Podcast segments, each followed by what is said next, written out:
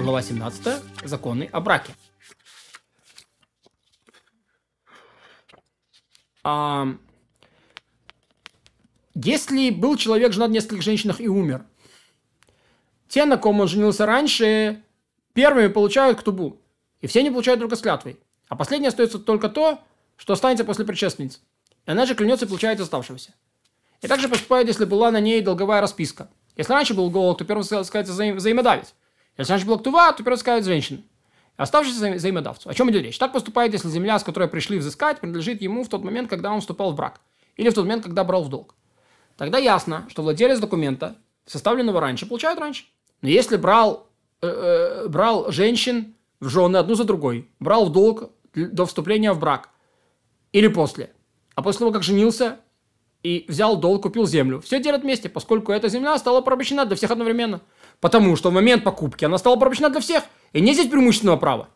И также поступает ли, если на всех кто ктубот долговых расписках был поставлен один и тот же день, один и тот же час, там, где указывают часы. Делят вместе, поскольку нет там преимущества. И всегда так поступает. Если кто-то первым взял движимое имущество на сумму долга или на сумму ктубы, не забирают у него, ибо нет законное преимущество праве в отношении движимого имущества. Если некто развелся с женой, и была о нем долговая расписка, пришли взыскать взаимодавец и жена, и были у него личные деньги и недвижимость на сумму долга и ктубы, взаимодавец получает наличными, а жена получает недвижимостью. Если у него есть только недвижимость и не хватает и уплатить им обоим, поскольку преимущественно право отсутствует, передают эту недвижимость взаимодавцу. А, а, а если что-то осталось жене, она получает. А если не осталось, ее иск отступает перед иском взаимодавца, ведь взаимодавец понес убыток и потратил свои деньги – а жена ничего не потеряла, поскольку женщина желает выйти замуж сильнее, чем мужчина желает жениться. И поэтому, и подобно этому, если кто умер, оставил жену и взаимодавца, и оставил землю, на которой нет преимущественного права, жена вступает перед взаимодавцем, и тот первый получает, отступает, тот первый получает все по долгу. Постановили Гаона, что жена и взаимодавец взыскивают движимое имущество. Известно, что на движимое имущество не распространяется преимущественное право, поэтому, если не оставил достаточно движимое имущество, чтобы выплатить обоим, сначала выплачивает взаимодавцу всю сумму долга, и если осталось что для женщины, чтобы получить по ктубе, получает. Не осталось, ее иск отвергается. Если в ктубе написано имущество в статусе железного скота, цон барзель, и жена заявляет, что это имущество пропало, или что муж собрал его, в том, что касается имущества в статусе железного скота, жена, подобно другим наслед... взаимодавцам, клянется, что она его не получила, не подарила, не простила и делит взаимодавцами. Она теперь тоже дала как бы взаймы. Некто умер или развелся, у него есть несколько жен, и нет места преимущественному праву взыскания. И не хватает у него, чтобы на каждой из них выплатить по ктубе. Как они ее делят? Считают. И если при равном разделе имущества на всех женщин, то из них, у которой наименьшая ктуба, достается сумма ее ктубы или меньше, делят поровну. Если имущество было больше, выделяют из него поровну каждой суммы ктувы, той же, которой ктува наименьшая, а затем делят оставшиеся между остальными по такому принципу – по тому же, такому же принципу. Каким образом? Например, человек был женат на четырех женщинах. Первый 2 400, второй 300, третий 200, четвертый 100. Вместе 1000. 400, 300, 200 и 100 – это 1000. Вот. Так теперь, развел, развелся он с ними и со всеми. Или умер, оставил, 4, оставил 400 или меньше. Делят все поровну. Каждый получает 100 или меньше. Оставил 800. Делят на всех поровну. То четвертое получит 200, а Йоктуба лишь 100. Так не можешь поровну. Как поступают? Берут 400, раздают каждый по 100. Оказывается, что четвертый получает всю ктубу и уходит. Да, вот ты сейчас получил свою ктубу? Уходи. Вот, остается что? 400. И три женщины, каждая из которых уже получила по сотне. Если были 400 между тремя поровну, кажется, что третья получила 233 и треть. А ее ктуба лишь 200. Поэтому из 400 так не делают. Берут 300 и делят поровну между тремя. Теперь что получается? Оказывается, что третья получила свои 200. Опять уходит. Остается сотня, которые делят поровну, первая и вторая. Оказывается, что первая получает 250 и вторая. У третьей же 200, у четвертой 100. И также делят во всех случаях, будь их даже 100. Тот, кто поручил, э, поручился за выплату женщине по ктубе, пусть даже оформил обязательство, платить не обязан, поскольку он выполнил заповедь, она ничего не потеряла.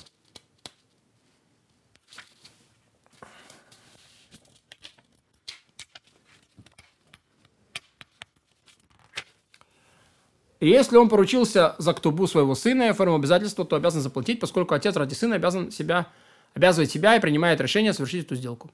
Гарант по обязан платить, даже если сделку с ним не подтвердили. А кто такой гарант? Тот, кто сказал женщине, выйди замуж за этого, я оплачу ктубу.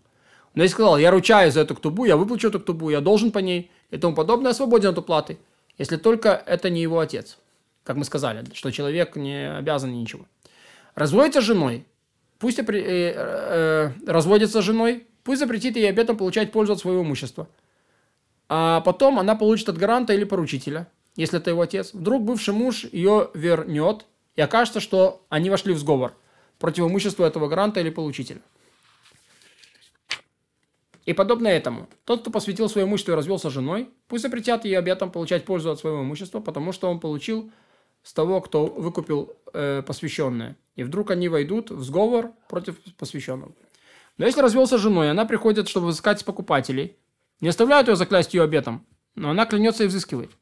И если хочет, пусть вернется к мужу. Ведь покупатели знали, что у него обязательства в ктубе жены, и сами несли себе ущерб, когда купили имущество, служащее залогом по ктубе. Если муж продал имущество, затем напис... э, жена написала покупателю, что не будет у нее к нему претензий, и что она согласна с действием мужа. Даже если оформила сделку, взыска... э, взыс... даже если она оформила сделку, взыскивает, поскольку написала она это, когда не ссорилась с мужем, чтобы не поссориться. И вправе она сказать, я лишь хотела оставить мужу удовольствие. Но если муж с самого начала договорился с женой, что у нее нет права залога на это место, а потом продал его, вот тогда с него не взыскивают с того, кто купил.